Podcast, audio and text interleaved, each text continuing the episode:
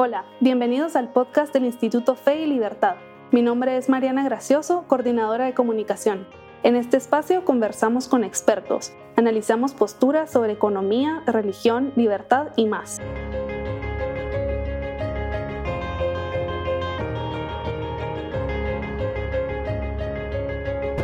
Bienvenidos a un nuevo episodio del podcast. Hoy nos encontramos con la autora del libro Historia de la Universidad en Guatemala 1676-2021, la doctora Linda Paz Quesada. Bienvenida Linda y muchas gracias por acompañarnos hoy. A ustedes, muchas gracias por la invitación. Siempre es un gusto estar entre, entre amigos. Muchísimas gracias, Linda. Esperamos que esta conversación invite a nuestros escuchas a leer el libro y a conocer un poquito más sobre la trayectoria de estas instituciones aquí en Guatemala. Y para comenzar esta conversación le quería preguntar por qué decidió usted estudiar este tema, cuál es la importancia de conocer la historia de las universidades en Guatemala. Pues me parece que la motivación fue múltiple. Lo, la primera es que pertenecí eh, al comité um, pro celebración del bicentenario de la independencia de Guatemala y cada uno de los miembros nos comprometimos a escribir algo. Y pues siempre he explicado eh, las universidades a profesores internacionales que vienen y pensé que era un momento como para poderlo eh, trabajar, investigar más. Y lo que lo potenció fue el encierro de la pandemia, que, que, bueno, que eso nos ayudó, me ayudó a tener como la serenidad de, de escribirlo y a tener más tiempo y lo quise abordar desde la importancia de las instituciones para el fortalecimiento de las naciones. Mm. Y podríamos pensar que hay dos grandes tipos, podríamos agrupar en dos grandes tipos las instituciones, unas que enseñan y otras que gobiernan. Las que enseñan serían la familia, las iglesias, los colegios, las universidades. Y las que gobiernan, pues es el Estado y el mercado que nos ordenan, más bien las que ordenan eh, a la sociedad. Y bueno, eh, entonces la institución como, la universidad como institución ha, ha sido eh, impresionante para el desarrollo de las sociedades de la Edad Media hasta nuestros días. Y este pues fue el, el motivo principal. Buenísimo. La verdad es que, bueno, como usted mencionaba, las universidades son instituciones que enseñan y la verdad es que uno tiene esta idea, ¿verdad? De que en ellas, bueno, que son una cuna de las ideas que fomentan el diálogo, el pensamiento crítico, la búsqueda de la verdad. Pero antes de entrarnos al libro, quería preguntarle sobre esto porque veo que en años recientes hemos eh, conocido distintos movimientos que promueven la protección de ciertas ideologías sobre otras, eh, por ejemplo, la creación de áreas seguras en universidades o la imposición de un código de lenguaje que sea inclusivo o que prohíbe el uso de ciertos términos. Y después de esta investigación, ¿usted cree que, que estas tendencias podrían llegar a Guatemala? ¿Podríamos adoptarlas? Y también, ¿cuál es la importancia de las ideas del pensamiento crítico y de estudiar humanidades para combatir estos movimientos ideológicos. Eh, gracias, Mariana. Vamos a ir por partes porque son muchas preguntas. empezar por la importancia de las humanidades para luego llegar a, la tendencia actual de, esos códigos lingüísticos. Me parece que ya de por sí el Estado de Guatemala en la secundaria no fomenta las humanidades y al menos yo doy muchas clases en la Universidad de Humanidades, mm, son contados con los dedos de la mano los estudiantes que saben algo eh, de historia, de filosofía, eh, de sociología, de política. Eh, y si no se fomenta en la secundaria, ya vienen con una gran laguna. Y lo que se promueve son carreras tecnológicas. Mm, si, eh, si esa carrera te va a servir para trabajar y vivir bien después, la ciencia, la tecnología, pues se va con una mental, se viene con una mentalidad utilitarista a la universidad. Y mm, tal vez para hablar de la importancia de las humanidades podríamos tener un podcast completo, pero tal vez, entonces, pero tal vez ahorita lo que haría es sería recurrir a, yo soy pues mm, muy fan de, de, de, la Guerra de las Galaxias y de George Lucas. le hacen una entrevista a George Lucas y le pregunta, y él, él, eh, cuenta que las humanidades para él le dicen el why, el, el, el, el para qué. Mientras que la tecnología que la necesita para poder hacer sus películas son el how, el cómo. Pero ese cómo eh, está en función del why. Si uno no tiene esa, esas ideas de, qué es lo que quiere, qué busca, qué quiere transmitir, porque transmiten valores sus películas y, esos valores obviamente necesitan la máxima tecnología, pero, la tecnología es, eh, es un medio y las humanidades sí apuntan al fin. Eh, me parece que con eso lo podría decir. Y, y con respecto a, ¿cree que las tendencias vayan a, a, llegar a Guatemala, que las vayamos a adoptar? Bueno, yo creo que no nos engañemos, esas ideas ya están aquí hace rato. Eh, por ejemplo, la USAC, hay un instituto eh, de estudios universitarios sobre la mujer para que la agenda de género estén absolutamente todas las facultades de alguna manera. Eh, y por supuesto que aplaudimos que la mujer, que la mujer mejore en, todos los campos, pero eh, no a costa de descuidar o, o, de pelear. No se tiene que hacer peleando, sino que tiene que ser, la mujer es una transmisora de paz y a través de, de, de, esa, de esa visión pacífica puede llegar a mucho, puede llegar a mucho, no hay que pelear para eso. Y sí se utiliza como un, lenguaje marxista en el feminismo, que también Flas, Flasco en toda Latinoamérica lo promueve y en Guatemala pues está muy fuerte. Y, y vemos cómo los espacios eh, de, que hablan de estos lenguajes pues van llegando. Y en, en las universidades que, que queremos impulsar otro tipo de línea humanística, pro familia, pro vida, pro derecho natural, pues la tenemos difícil, la tenemos difícil porque nos puede grabar un alumno y llevarnos a derechos humanos. Sí. Eh, y, y, bueno, hay que ser valientes si uno, uno realmente quiere transmitir lo que piensa, sin por eso atacar lo que en la, la, la, la verdad.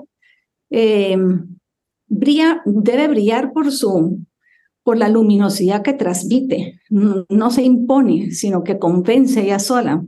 Uh -huh. Es una idea de Benedicto XVI y, y me parece que, que, bueno, pues estamos, vivimos en este mundo.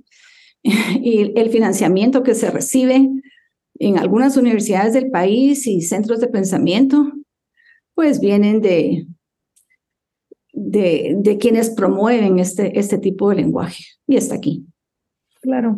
Sí, creo que las, las universidades tienen una gran responsabilidad para instruir, ¿verdad? Encaminar a las juventudes y, y, a todos los profesionales, como usted dice, no se trata solo de formarlos en, en carreras técnicas, ¿verdad? Sino de enseñarles un poco más sobre el sentido de la vida y, y, y por qué estamos aquí, ¿verdad? Que no solo es como que venimos a trabajar ¿verdad? Por Para, justamente. El trabajo es un medio, no un fin. Exactamente.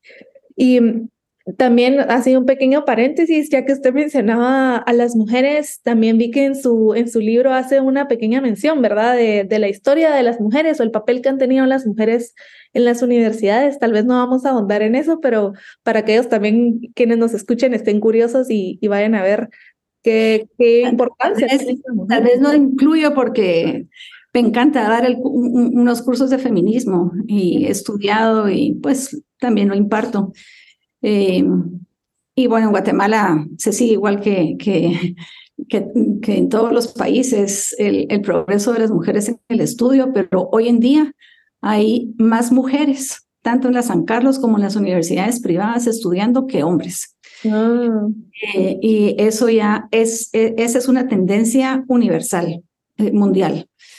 Eh, pues hay unas carreras que son más femeninas, otras más masculinas, pero también la persistencia de las mujeres en graduarse es mayor que la de los hombres. Hablé de esto esta semana con mis alumnos y un joven decía, mira que sí, de mi colegio, todas mis compañeras siguieron en la U. Ninguna se planteó no seguir en la U, pero a mis compañeros hombres algunos no siguieron. Sí. Sí, la verdad es, es, algo positivo, creo que es algo positivo también. Eh, siempre, ¿verdad? Como, como decíamos, no perder de vista el sentido, ¿verdad? De, de, de por qué hacemos las cosas, pero, pero animar a los hombres a que estudien también, porque ahora se, ha vertido, se, han vertido las estadísticas y necesitamos que todos estudien. Sí, no es el chiste, justamente. pues algo que me gusta también de su libro es que eh, pues hace este, esta investigación desde una perspectiva histórica, ¿verdad? Entonces uno e, explica cómo el contexto histórico ha influido en las universidades y viceversa un poco. Menciona la Revolución de Octubre, el conflicto armado interno, la firma de la paz. ¿Podría contarnos un poco cuál fue el papel de las universidades y de los movimientos estudiantiles en alguno de estos acontecimientos históricos del país? Ok, pues en el mundo está clarísimo, la revolución del 68, por ejemplo, el Mayo Rojo, los hippies, pues todos salieron de las universidades, promovidos por profesores. En el caso de Guatemala, Em, el primer relato que hago me parece que es cuando cae eh, Estrada Cabrera, que había conservado el poder por 22 años. Un gran dictador. Y los estudiantes universitarios, encabezados por líderes como Miguel Ángel Asturias, fundaron la Universidad Popular. Lo que ellos querían era que los obreros que trabajaban todo el día y que no habían aprendido a leer y escribir tuvieran esa posibilidad. Entonces se les, se les enseñaba a leer y escribir en una escuela nocturna eh, y también algún oficio. Algunos de ellos llegaron a la universidad eh, y fue una reforma social importante que vino de, de los estudiantes universitarios, no vino del, del Estado, sino de los estudiantes. Y mucho más conocida la revolución del, del 44, pues la, San Carlos estaba totalmente controlada por el gobierno de Ubico. Él nombraba al rector y a los decanos. Y eh, la universidad había perdido, perdido la autonomía. Y una universidad sin autonomía no es universidad, simplemente así. No, no puede haber universidad donde se pierde la autonomía. Eh, pues había mucho descontento civil y militar en el momento de la revolución del 44, con lo cual hay una participación de muchos sectores, pero la participación de los estudiantes es crucial para, para devolverle la autonomía a la universidad, que la junta que se hace después de, de la revolución, eh, pues a los pocos días de haber ganado, le devuelve la universidad la autonomía estaba comprometida con todos los estudiantes y profesores que participaron en la revolución. Y lo, lo que los, la, la, historia nos enseña, porque ahorita la USAC está viviendo el mismo calvario. Los estudiantes no permiten que se inicien clases, quieren de vuelta la autonomía que se les está yendo de las manos. Em, en el libro, antes de que esto pasara, le dedico un espacio a la importancia de la autonomía pero preservar la, autonomía de la Universidad de San Carlos en este momento se ve difícil. Por un lado, uno piensa qué mal que los estudiantes estén online todavía. Los de medicina no han ido a un laboratorio, todos son simuladores. Eh, y así podemos hablar de ingeniería, pues todas las carreras técnicas que necesitan tantos laboratorios. Pero por el otro lado, eh, uno quiere aplaudir la resistencia de los estudiantes que quieren de vuelta su autonomía. Sí, sí, sí. Es, es, es un tema muy difícil porque se une con la corrupción que ven que invade su alma mater. Es mucho dinero que se juega ahí.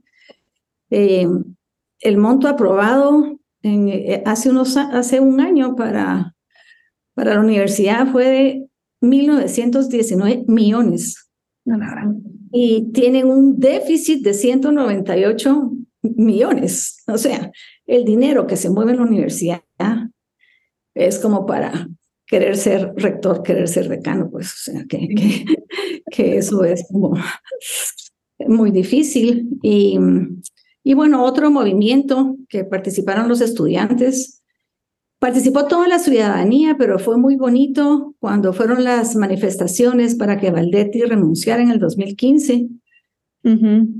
Ordinariamente entre las universidades hay un poco de, de pugna, estoy en la mejor, tú la peor, no sé, como que en las ha habido como bueno sí sí el equipo de fútbol de lo que sea pero como que hay roces entre universidades pero esa vez marcharon todos los universitarios juntos y entonces uno veía la San Carlos la Landiva la Marroquín la UNIS todas todos iban con, con su banderita de, con su pancarta verdad que venían de pero iban juntos eh, los unió los unió eh, su, su responsabilidad de ciudadanos.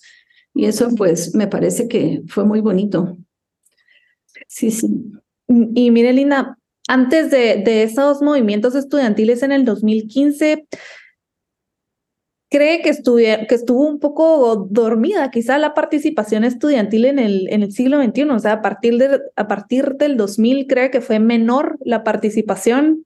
¿O qué, qué ¿Qué No, me parece que la participación estudiantil, al menos de la San Carlos, ha sido siempre muy activa. Pues, pues de ahí salieron las mentes más brillantes que se fueron a la guerrilla y que movilizaron todo ese pensamiento.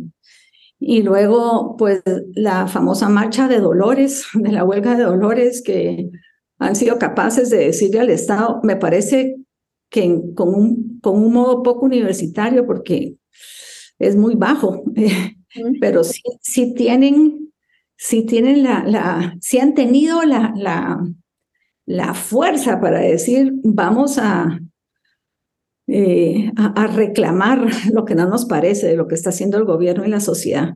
Eh, pues últimamente se ha convertido más en vandalismo, lo cual está muy mal. Pero a mí me preocupa más que ahora me parece que los oímos menos, como que están algo silenciados, aparte de que no se pueden dar clases. Sí. Yo no sé si tú que estás en los medios de comunicación, pero yo personalmente no los oigo tanto y pienso que deberían de estar haciendo todavía más revuelta, aunque sí hicieron al principio de, de, de la toma del actual rector. Sí, creo que han estado yo también un poco más, más silenciosos. La verdad es que sí llama la atención no sé si hay miedo, no sé si... Eh, no, no sé qué hay detrás. Yo creo que es un tema a, profundizar, pero, pero bueno. Sí, también es importante estar atentos, ¿verdad? Para ver qué significa este silencio, como, como usted dice. Hay otro tema que, que me llama la atención y es, eh, se ha buscado poco a poco sacar no, no solo del Estado, ¿verdad? Del gobierno, sino también de las, de las instituciones académicas, el papel de la iglesia, eh, la tradición cristiana. Eh, nuestro país es, es cristiano, somos, tenemos una larguísima tradición cristiana, sin embargo, creo que sí se ha intentado sacarla, ¿verdad? Y le quería preguntar cuál ha sido el papel de la iglesia y de las religiones cristianas en, en, en las universidades en el país y mm, si todavía tiene incidencia. Ok, pues vamos a ver, eh, es gracias a la iglesia que iniciaron las universidades. Cuando se funda la Universidad de San Carlos, es la reina Isabel, la católica, la que la niña de sus ojos es Salamanca, con lo cual uno puede ver en, en el acta de, de autorización del inicio de la universidad en Guatemala, se pide que se copie la de Salamanca como lo ha hecho México y Perú. Y me parece que lo que se hizo en Guatemala fue ir a buscar la de México y hacer pues una copia, básicamente. Eh, y vienen profesores internacionales y aunque, aunque pareciera que no, la universidad tiene una gran autonomía del Estado. Entonces ellos mismos tienen un rector religioso, por decirlo así, y al siguiente hay un rector civil para que vengan nuevas ideas, se ventile la universidad, no, no se hagan las cosas siempre igual. Eh, y, y, hay unas leyes, en las leyes de Indias está previsto que, que el gobernador no tiene nada que hacer en la universidad. Como que se, se custodia la, la autonomía. Empezar una universidad era un asunto muy serio, porque también expo, eh, explicaba, transmitía la autoridad del imperio. Y en el momento en que eh, nacen las universidades en México, en Perú, en Guatemala y otros lugares, el imperio más importante es, es el español. Y tenían que tener muy buenas universidades. Eh, y bueno, me parece que bueno, la, la, universidad inicial en Guatemala lo que forman son médicos, abogados, filósofos, teólogos. Unos sirven al Estado, los, los abogados, por decirlo así. Uh -huh. Los médicos sirven a la ciudadanía y los teólogos sirven a la iglesia para, para poder transmitir el cristianismo. Eh, y hasta la independencia, pues la universidad fue real y pontificia. Con la independencia eh, pasa a ser nacional y laica y prácticamente desaparece al principio de la independencia porque los universitarios eran leales al Papa y la Revolución Francesa no quería ser leal al Papa, quería que desapareciera la universidad, apagar la universidad. Y bueno, ya yendo más adelante, eh, después del derrocamiento de Jacobo Arbenz Guzmán, la, eh, se le asignó un presupuesto a la universidad y mm, se abrió a las primeras universidades privadas, aunque su organización, los exámenes, los títulos los tenía que aprobar la San Carlos. Y la primera universidad privada que hay es la de los jesuitas, la Universidad Rafael Andívar, propuesta por la Compañía de Jesús en 1961 y actualmente es la universidad privada que más alumnos tiene en toda Guatemala, con lo cual las ideas cristianas deberían de estar eh, siendo también difundidas en, eh, eh, a esa escala. Luego, después del golpe de Estado a Miguel y Diego Las Fuentes, se cambia la constitución y se abre para que exista el Consejo de Enseñanza Superior, el CEPS en Guatemala, que va a ser el que apruebe las universidades, pero primero tiene que aprobarlo también el Estado con todos, sus, el jefe de gobierno, el presidente con todos sus ministros y la Universidad de San Carlos. Bueno, pero ahí avanza la Universidad Mariano Galvez, que también podría, bueno, compite con el número de estudiantes eh, no sé si has tenido oportunidad de ir a una graduación de la Mariano Galvez o una lección inaugural. Yo he tenido oportunidad de ir a varias y es pues muy impresionante su visión cristiana de la vida. Sí. Luego surge ese mismo año la Universidad del Valle, que esta sí es una universidad que ve hacia la ciencia, la ciencia podríamos decir que... Y, y en el 71, la Francisco Marroquín, que pues que ella ve hacia las leyes, hacia, hacia una sociedad, una cultura de derecho. Eh, más adelante, mmm, en la y la última constitución, cuando el general Oscar Mejía Vítores lideró el golpe de Estado contra Efraín Ríos Montt, prometió que iba a haber elecciones y para eso iba a ser una constitución. Entonces se convoca una constituyente y en esa constituyente se, se toman en cuenta muchísimo las universidades que tienen un protagonismo pues eh, que habría que revisar si es el, el o no. Pero bueno, en ese momento se contaba solo con la Universidad, Universidad de San Carlos y cuatro universidades privadas. Y todos los rectores tenían un gran prestigio. Entonces pensaron, si los rectores y las autoridades universitarias pudieran garantizar eh, la democracia, sería genial.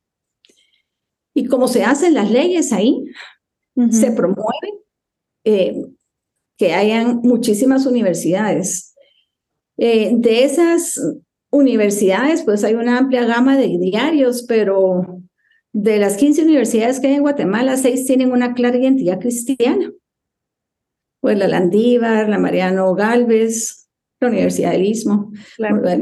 la, la, la, Panamericana, la Mesoamericana y la San Pablo. Pues ahí estamos hablando de seis del 40% tienen identidad cristiana, pero ese 40%, si tomamos en cuenta la Mariano Galvez y la Landívar, en número de alumnos, eh, pues llega a más, a más porcentaje de estudiantes. Ahora, la San Carlos sí de plano que, que tiene el 50% de la población estudiantil y sí es laica.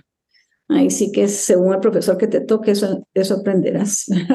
Entonces, eh, me parece que eh, pues las universidades que crecen mucho pueden tener el, el riesgo de perder el espíritu o el diario que se que no llegue tanto a los profesores y a los alumnos y eso es lo que yo sugeriría que se cuide más. Sí, justamente eso estaba pensando, que conocer toda esta historia que usted nos, nos cuenta, nos resume en estos minutos, nos permite eh, reconocer la importancia y, y, la, el impacto que puede llegar a tener las universidades en, en la vida política y social de un país y que todos los estudiantes también tienen esa responsabilidad, ¿verdad? Y, también ese derecho de, de, de exigir que sus universidades respeten esa, esos idearios, como usted dice, y, y no alejarse de, de, ellos. Entonces creo que es, es valioso y creo que en Guatemala realmente se le presta poca atención a, a las universidades y al impacto que pueden tener. Para cambiar un poquito el tema, ¿cómo ve usted el futuro de las universidades en Guatemala? Y después de haber hecho esta investigación y aparte de los retos que ya mencionó, ¿cuál cree que va a ser el reto más difícil eh, que, que van a tener que enfrentar las instituciones, estas instituciones en Guatemala? Como tener una bolita de cristal para ver el futuro. pero, pero bueno, vivimos en un mundo globalizado, digitalizado. Eh, ya existían universidades totalmente online antes del COVID y después del COVID se potenció. Todos nos fuimos al, al, a lo, eh, al, al, WhatsApp, digo, aquí al, al Zoom y a tantas otras plataformas. Y la universidad ya no puede ser la misma que antes. No puede ser la misma que antes. Me parece que sí tiene que enfrentar los cambios que hay. Eh, la educación universitaria bueno, yo, yo apuesto porque no dejará de existir, pero no sé si con el formato que hemos tenido hasta ahorita. Mm. Eh, porque se habla constantemente de innovar, pero es importante entender que las innovaciones mm, suponen ese long learn eh, ¿cómo es? Lifelong learning, ¿verdad? El aprendizaje para, la, para toda la vida. Y los conocimientos teóricos ya de por sí son ilimitados. Si uno se mete a la web y quiere investigar algo, pues ahí hay información para quedar sepultado. Em, pero es cierto que tener el cartón universitario es como un estatus también y ayuda a conseguir un mejor trabajo. Y mm, eh, me parece que el legado del siglo XXI, de la universidad del siglo XXI, es lograr que cada estudiante tenga una mente libre. Eh, los profesores deben ser referentes de vida, acompañar a cada alumno. Y el hombre que es un ser social por naturaleza necesita una formación social y esa solo se puede hacer en la universidad que, que en línea pues algo se puede hacer, pero a tus mejores amigos necesitas tocarlos, tomarte una cervecita con ellos, no sé, un sí, sí. salir, salir a pasear de, de, de fiesta. Eh, y bueno, pues hay una lluvia torrencial por un lado de información, pero una necesidad de la amistad y de las relaciones que no sean virtuales, ¿verdad? Y otra, otro gran reto es el de la calidad de las universidades existentes en Guatemala, porque en principio el CEPS, el, el, mm, que es el ente que, que, según la Constitución aprueba las universidades, también tiene como misión velar por su, por su calidad, cosa que no ha podido hacer. Porque una vez una universidad nace, es, es independiente. Y si a mí me vienen a preguntar como, como universidad, ¿cuántos alumnos tienen? ¿Cuántos profesores tienen? Pues la que está viniendo es la competencia, ¿verdad? y, y eh, pues hay mucho celo entre todas las universidades de decir qué es lo que están haciendo. Sí. Las universidades serias de Guatemala se, se están sometiendo a procesos de acreditación y son las que gozan de mayor eh, prestigio. Sí. Pero esas acreditaciones las estamos haciendo internacionales porque no queremos contarle adentro lo que estamos haciendo, pero queremos que pues no sé, sea una agencia acreditadora centroamericana o una de Estados Unidos o una europea la que venga a decir, ay, sí, lo que esta universidad está haciendo está, está cumpliendo con lo que promete, tiene buena calidad. Ahora, las universidades que han nacido con, hay muchas universidades en Guatemala que, que no tienen la calidad. Y otro reto durísimo es el reto de la politización de las universidades. Sí. Porque, como dijimos, eh, con la constitución del 85, surgen varios mandatos que involucran a las universidades en la participación de la elección de autoridades. La San Carlos, por su parte, tiene iniciativa de ley ante el Congreso, forma parte de la comisión de la emisión de moneda eh, y la formulación de las políticas monetarias y es uno de los cinco magistrados de la Corte de Constitucionalidad, es nombrado por los San Carlos. Y todas las universidades, el resto de universidades, participan en la comisión de postulación del Contralor General de Cuentas de la Nación. Pues en un principio eran cinco universidades, ahora son 15 universidades. Entonces, eh, pues eh, tiene que ser el decano, si hay eh, carrera de auditoría, y un número equivalente del Colegio de Economistas. Entonces, de 11 pasaron a 21 para esa comisión, pero esa es la menos, porque la Comisión de Postulación de Magistrados a la Corte Suprema de Justicia para un periodo de cinco años participan los decanos de todas las facultades de Derecho, el mismo número de colegio de abogados y el mismo número de magistrados de la Corte. Entonces, de 16 personas se pasa a 37 que están en ese en, ese proceso.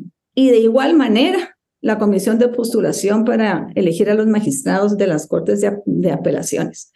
Con lo cual, eh, es un gran desafío porque las universidades em, pues reciben eh, mucha mm, eh, en este momento de la elección como se están manejando muchos, muchos eh, eh, intereses, pues pueden recibir la presión, pueden recibir mucha presión. Y un desafío todavía más insidioso, me parece que es la crisis de la corrupción. Sí. En el 2020, de los 180 países evaluados por el índice, nos dice que más de dos tercios obtuvieron un porcentaje inferior al 50%. O sea, solo un tercio pasó raspado con 50 y un poquito más. Y Guatemala estamos entre los 10 países, eh, el 10% de países más corruptos. Y me parece que las universidades también tenemos culpa en esto. Que podemos hacer en unas universidades para formar en ética, para formar en la defensa de la verdad, en, en la promoción del bien común, las humanidades, regresamos a eso. Claro. Y la verdad es que a nosotros en el instituto también nos interesa eh, encontrar soluciones a estos desafíos porque finalmente nosotros trabajamos, ¿verdad? Con las ideas, con el, en el mundo académico y creemos que hay un gran valor en, en, en ellas, que una idea puede cambiar el mundo. Entonces, es importante prestarle atención a estos desafíos y, y, e intentar solucionarlos. Linda, nos queda poco tiempo, pero Quería preguntarle para ir cerrando, primero, ¿cuál fue el aprendizaje más valioso que obtuvo de esta investigación y cuál fue el obstáculo más grande al que se enfrentó al momento de hacerla y escribir su libro? Mm. Eh, la primera pregunta era el desafío. La primera es cuál es el, el lo más valioso que, más valioso. aprendizaje bueno La verdad es que la historia siempre es valiosa y le enseña a uno muchas cosas que no sabía. Y uno, eh, por la leyenda negra de la iglesia que hay en nuestros países, piensa que la universidad en época de la colonia, pues que era medieval y que podía ser como, pues resulta que la historia dice que, que era más transparente, había más autonomía, eh, como había un, verdadero ambiente. Eh, los, la Universidad de Guatemala, de San Carlos de Guatemala, fue la única universidad de, del Reino de Guatemala. Y vinieron a estudiar de toda Centroamérica, que era el reino, ¿verdad? Chiapas, Tabasco y del Salvador a, a Costa Rica. Entonces, los, los, primeros abogados, historiadores, teólogos, médicos se, se formaron aquí. Si no fueron a España, se formaron aquí en Guatemala.